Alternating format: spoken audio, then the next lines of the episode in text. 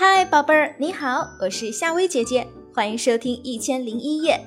如果想听到夏薇姐姐更多的睡前故事，宝贝们可以搜索关注夏薇姐姐的睡前故事。那今天晚上，夏薇姐姐给宝贝们讲的这个故事，名字就叫做《卷心菜的微笑》。哎呦，哎呦！卷心菜痛苦地呻吟着，因为它的叶子上长虫子了。你再这么痛苦，我们也要吃你的叶子。那些坏虫子一边狠心地吃着卷心菜，一边说：“哎呦，哎呦！”卷心菜拿虫子没办法，只有痛苦地呻吟着。在卷心菜的身旁生长着一片小野花。这片美丽的小野花用它们鲜艳的颜色吸引了蝴蝶的到来。蝴蝶们听到了卷心菜的身影，它们围着卷心菜大喊：“可恶的害虫，别再咬卷心菜了！”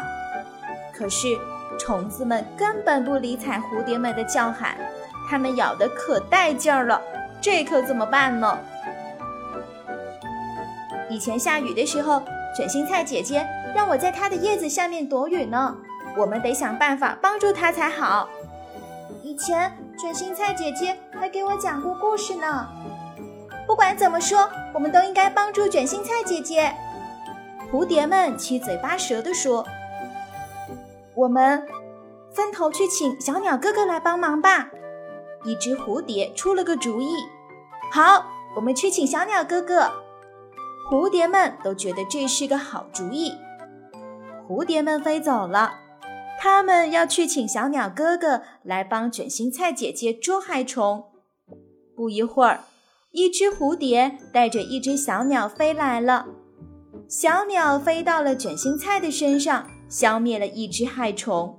另一只蝴蝶也带着一只小鸟飞来了，这只小鸟也消灭了一只害虫。哇哦！一只接一只的小鸟在蝴蝶的带领下飞来了，卷心菜身上的害虫被消灭干净了，却还有一些小鸟没有捉到害虫。谢谢蝴蝶妹妹们，谢谢小鸟弟弟们。卷心菜说：“要不是你们帮助我，我可能会被这些害虫吃掉。”不要谢的，以前你也帮助过我们。一只蝴蝶说：“不用谢。”捉害虫是我们的职责，一只小鸟说：“小鸟弟弟们，你们辛苦了，吃一点我的叶子吧，解解渴。”卷心菜说：“不用了，我们如果口渴的话，可以到小溪边上去喝水呢。”一只小鸟说：“为了庆祝我们的胜利，我们就在这里举办一场歌舞会吧。”一只蝴蝶提议：“有小鸟哥哥们唱歌，我们来跳舞。”啊，快看！小鸟们唱着动听的歌谣，蝴蝶们跳起了优美的舞蹈，卷心菜的脸上绽放着幸福的微笑。好了，宝贝儿，今晚的故事就讲到这啦，睡吧，晚安。